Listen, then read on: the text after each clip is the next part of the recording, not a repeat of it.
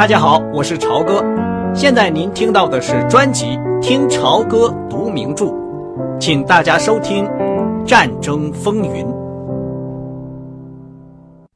一九四一年六月二十二日，我们这出戏的主人公现在分散在世界各地，他们的舞台变成了一个星球，在只照亮一半布景的太阳聚光灯下旋转着。而且总是从东边转向西边。在德国人入侵俄国的日子，在最东边的人是莱斯里斯鲁特。天刚蒙蒙亮，在莫斯科西边三百英里的地方，无数只德国手表正指在三点十五分上。这时候，德国的大炮。沿着一条一千英里长的战线，从冰冻的波罗的海直到温暖的黑海，开始隆隆的轰击。同时，成群的德国飞机提前起飞，越过边境，开始轰炸苏联的机场，把成百架的飞机炸毁在地面上。晨星依然在大陆的上空，在铁路的上空，在芬芳的原野的上空闪烁着。这个时候，装甲兵纵队和步兵师团，无穷无尽的年轻强壮的条顿人，头戴钢盔，身穿灰色军服，在通向莫斯科、列宁格勒和吉辅的广阔的波兰平原上，向着微露着橘黄色光芒的乌黑的东方，滚滚的大步挺进。太阳出来不久。在莫斯科，一个满脸愁容、浑身发抖的德国大使，对外交部长莫洛托夫说：“既然俄国显然要进攻德国，因此元首明智的命令德国武装部队为了自卫，首先进行攻击。”据说莫洛托夫那张灰色的、平淡的椭圆形脸上，露出了一种稀有的表情——惊讶。历史也这样记载着。当时莫洛托夫说：“我们该受到这种对待吗？”这位德国大使传达口信完毕，就溜出了房间。他毕生为了恢复拉破洛精神，即俄国和德国的巩固联盟而工作，最后终于被希特勒枪毙了。拉帕洛是一个意大利城市。一九二二年，德国和苏联在此签订条约。不只是莫洛托夫对这次入侵感到惊讶，斯大林也感到惊讶。在俄国，只有斯大林的一言一行举足轻重，因此红军和全国也都感到惊讶。这次进攻是一次前所未有的战术上的成就。其规模达到了空前绝后的程度。三百五十万武装人员突然袭击了四百五十万武装人员。六个月之后，珍珠港的突然袭击，双方各自只有几千战斗人员卷进去。相比之下，规模差远了。共产党的历史学家利用事件来证明他们的教条。这对宣传有利，然而却是坏的记录。有些事实无法用党的理论来解释，就被丢在一边了。在这场俄国人叫做“伟大的卫国战争”，他们不喜欢用“第二次世界大战”这个名词的规模巨大的陆战中，许多事件可能永远不会被人所知。共产党的历史学家断言，责任在于斯大林。因为他忽视了告警的情报，因而德国的突然袭击得以成功。这是以一种非常简单的方法来看待惊人的重大事件。然而，如果就事论事，这的确是事实。阳光照在克里姆林宫的红塔上，从莱斯里斯鲁特公寓的窗户里可以看得见。阳光。也照到窗边写字台上摊开着的一封娜塔莉·亨利从罗马写来的信上。斯鲁特很晚才上床，这时候他还睡着着。娜塔莉写给他一封快乐的长信，因为埃伦·杰斯特罗突然拿到了护照，的的确确，他的护照已经在手里了。他们正在准备搭一条七月初起航的芬兰货船离开。如果乘船走，埃伦甚至有可能带走他的大部分藏书。娜塔莉对拜伦在白宫做的事情一无所知，所以他写了一封热情洋溢的信来感谢斯鲁特。这个消息使这位外交官大吃一惊，因为在意大利，他觉得好像碰在包了棉花的石板上。这就是国务院办事的特点。他的回信还没有写完，还放在娜塔莉的来信旁边。斯鲁特对这件事的成功稍稍谦虚了一番，然后啰啰嗦嗦的解释了一阵，为什么他认为谣传即将对俄国入侵的消息不可靠，为什么他断定万一德国人进攻，红军一定能把他们打退。他还想针对娜塔莉怀孕的事说几句吉利话，就搁下笔上床了。等到闹钟把他叫醒。他的信已经过时了，不过那会儿他还不知道这点。斯鲁特望着窗外，看到的是莫斯科早晨惯常的景象：灰蒙蒙的天空，戴帽子的男人和包头巾的年轻妇女走着去上班。一辆拥挤的、肮脏的公共汽车摇晃着开上坡去。老太婆在牛奶店门口排着队，更多的老太婆在一家面包房门口排着队。克林姆林宫耸立在河对面，巨大、宏伟、宁静。它的围墙在早晨的阳光下呈出暗红色。大教堂上的许多圆顶闪着金光，没有空袭警报，也还没有高音喇叭和无线电广播。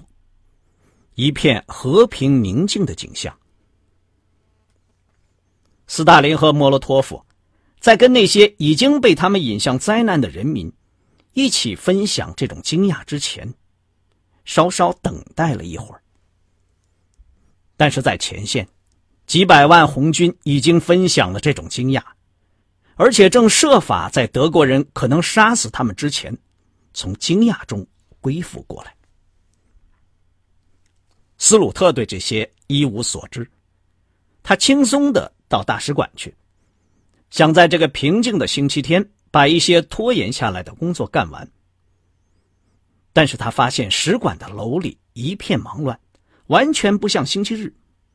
他这才知道，德国人又来了。想到这里，他不仅感到胸口一阵恶心。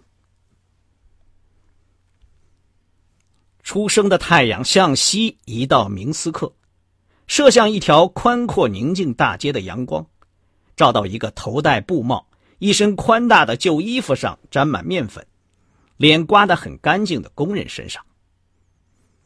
如果娜塔莉·亨利也走在这条街道上，他无论如何也不会认出他的这位亲戚班瑞尔·杰斯特罗了。他的胡子已经刮掉了。那张宽阔扁平的斯拉夫型脸盘，一个农民的蒜头鼻子，再加上这身旧衣服，他的外表看起来像个地道的东欧人。他也许是一个波兰人、匈牙利人，或者是俄罗斯人。这三种人的语言，他都精通，可以随便冒充哪一种人。尽管已经年过五十，班瑞尔走路还是很快。今天早晨，他走得更快了。在他的面包作坊里，从他藏在面粉袋后面的一只德国短波收音机里，他已经听到戈培尔在柏林宣布这次进攻。下班以后，他就听到老远有一种熟悉的声音——炸弹的隆隆声。他很担心，但是并不害怕。娜塔莉·亨利见到班瑞尔的那会儿，他还是一个虔诚殷实的商人，一个新郎的幸福的父亲。班瑞尔还有另外一面，在上一次世界大战的时候，他参加奥地利军队在东线服役。他曾经被俄国人俘虏，从战俘营逃出来，穿过森林回到奥军战线。一九一六年动乱时，他参加了一个德国人和奥地利人的混合部队。在从军初期，他就学会了做面包、做饭，以避免吃进食的东西。他可以一连几个月只吃面包、烤土豆或者是煮白菜，但同时做美味的汤和肉汁。但是这类东西，他连碰都不会碰。他懂得军队生活，他能在森林里存活，他知道怎样和德国人、俄国人，以及十来个多瑙河边小国家的人相处。对班瑞尔来说，排犹主义是事情的正常状态，并不比战争更使他害怕。他已经有经验对付他了。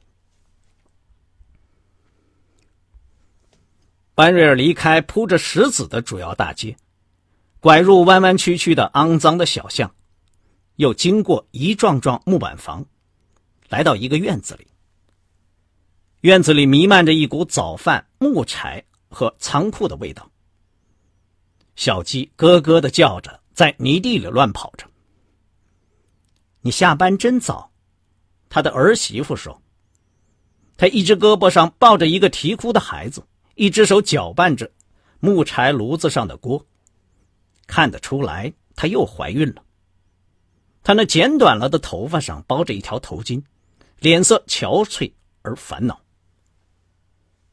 这个一年半以前的新娘子，看来老了有十五岁。她的丈夫戴着一顶帽子，穿着一件羊皮外套，在一个角落里，喃喃的念着一本破旧的《泰穆特法典》。他的胡子也刮掉了。头发也剪短了。三张床，一只桌子，三把椅子，一个有栏杆的小床，塞满了这个暖烘烘的小房间。四个人都住在里面。班瑞尔的妻子和女儿，一九三九年冬天都得了斑疹伤寒死去了。这个病是华沙遭轰炸以后流行起来的。那时候德国人还没有把犹太人围起来。班瑞尔花掉了不少存下来的钱做贿赂，把他自己、他的儿子和儿媳妇赎了出来，离开城市，加入了缓缓东行的流亡者的行列。经过小路和森林，来到了苏联。俄国人接受了这些人，待他们比德国人对他们要好些。尽管他们大部分要去乌拉尔山那边荒僻的难民营，班瑞尔带着他家里剩下的人到了明斯克，这里有他的亲戚。城里几乎所有的面包师都参了军，因此明斯克的移民局就让他留了下来。我早回来是因为德国人又来了。班瑞尔从儿媳妇手里接过一杯茶，在椅子上坐下来，忧郁的对他吃惊的神色笑了笑。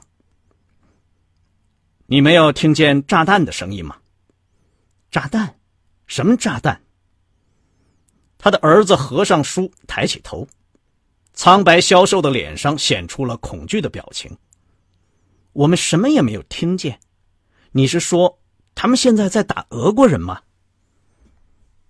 刚开始，我是在无线电里听见的，一定是飞机扔的炸弹。我猜德国人是在炸铁路，打仗的地方还很远呢。那个女人哄着用小拳头捶着她的哭着的孩子，有气无力的说：“他们不会那么快把红军打垮的。”儿子站了起来：“我们就穿着这身衣服走吧。”走到哪儿去？父亲在问。去东边。班瑞尔说：“我们一走就不能停下来，要一直走到西伯利亚。那就到西伯利亚。西伯利亚，万能的上帝，孟德尔，我不愿意去西伯利亚。妻子说，一边拍着发脾气的小孩。你还记得德国人在华沙是怎么干的吗？孟德尔说，他们都是野兽。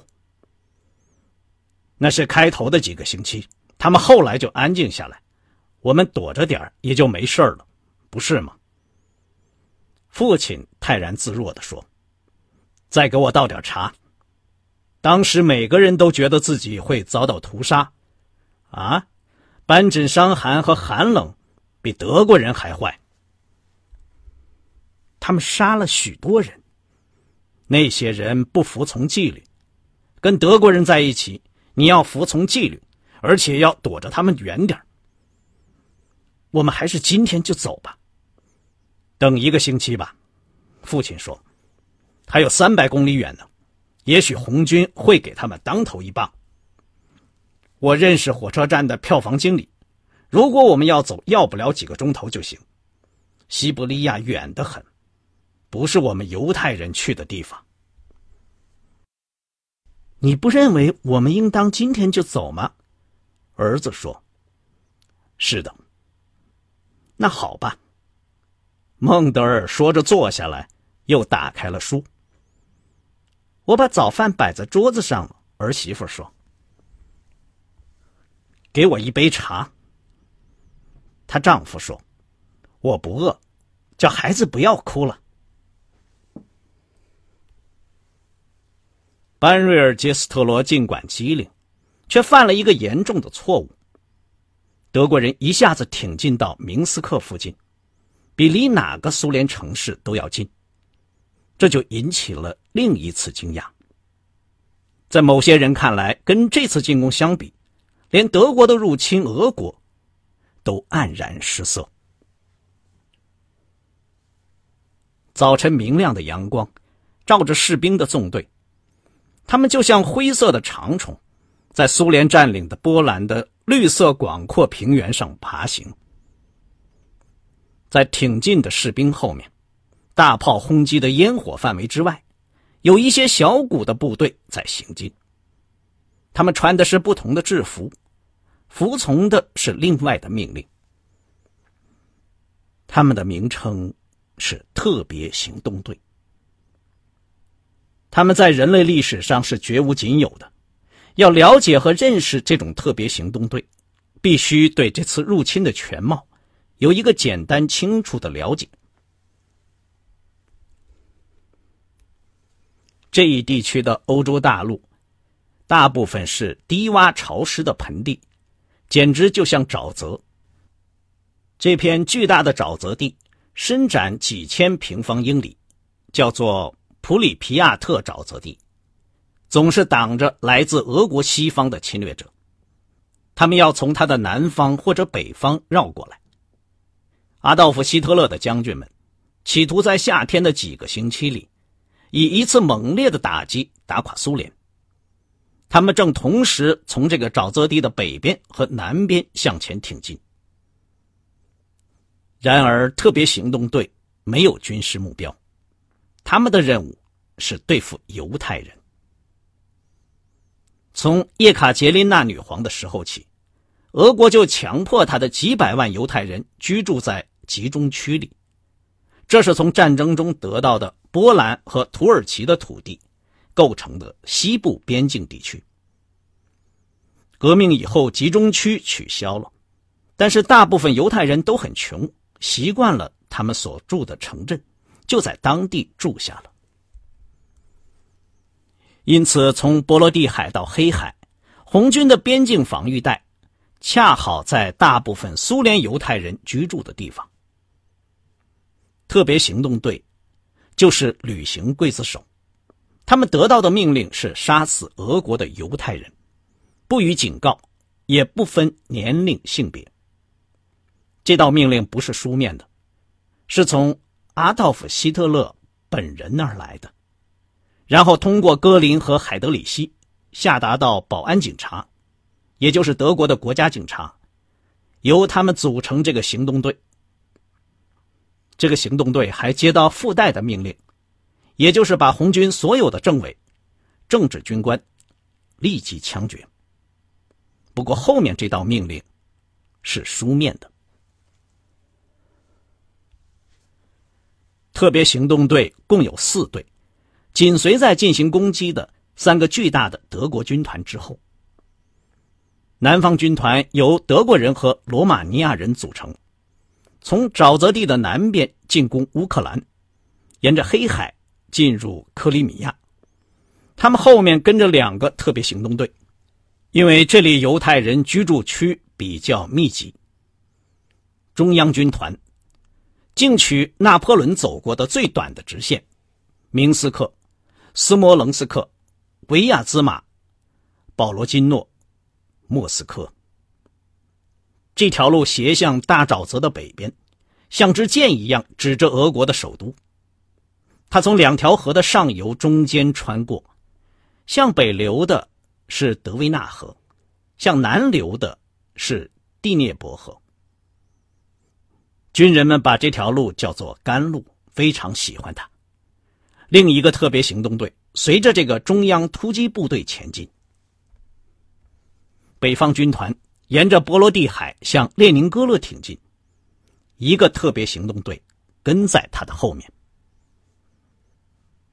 这四个行动队军官和士兵都算在内，大约共有三千名旅行刽子手。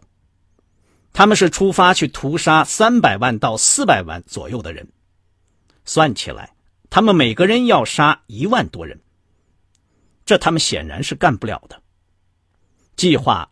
是使这工作开个头，然后招募当地的排犹分子和德国士兵，来完成他们出发去执行的这个从未听说过的极端可怕的，然而却完全真实的任务。特别行动队里的德国士兵，主要是从公职人员中征召来的，有警察、侦探、职员，其中没有疯子或者罪犯。军官大部分是律师、医生或者商人，他们由于年龄或者能力上有缺陷，不能在军队里作战。有的人还有很好的大学学位，有一个军官还曾经是神学家。军官和士兵一样，都是很好的德国人。这种人绝不会驾车硬闯红灯。他们喜欢歌剧和音乐，他们读书，他们打着领带。穿着外套，他们有妻子儿女，他们大多数都上教堂，唱赞美诗。他们假日在自己的小花园里栽花。服从是德国人的美德。有人告诉他们，犹太人是德国人的敌人，对付他们的唯一办法是把他们通通杀掉，包括抱在怀里的婴儿以及母亲。这种话来自上面，德国人的崇高美德就是听从来自上面的这些话，并且付诸实行。刚才您听到的是听朝歌读名著《战争风云》，谢谢您的收听，我们下次节目再见。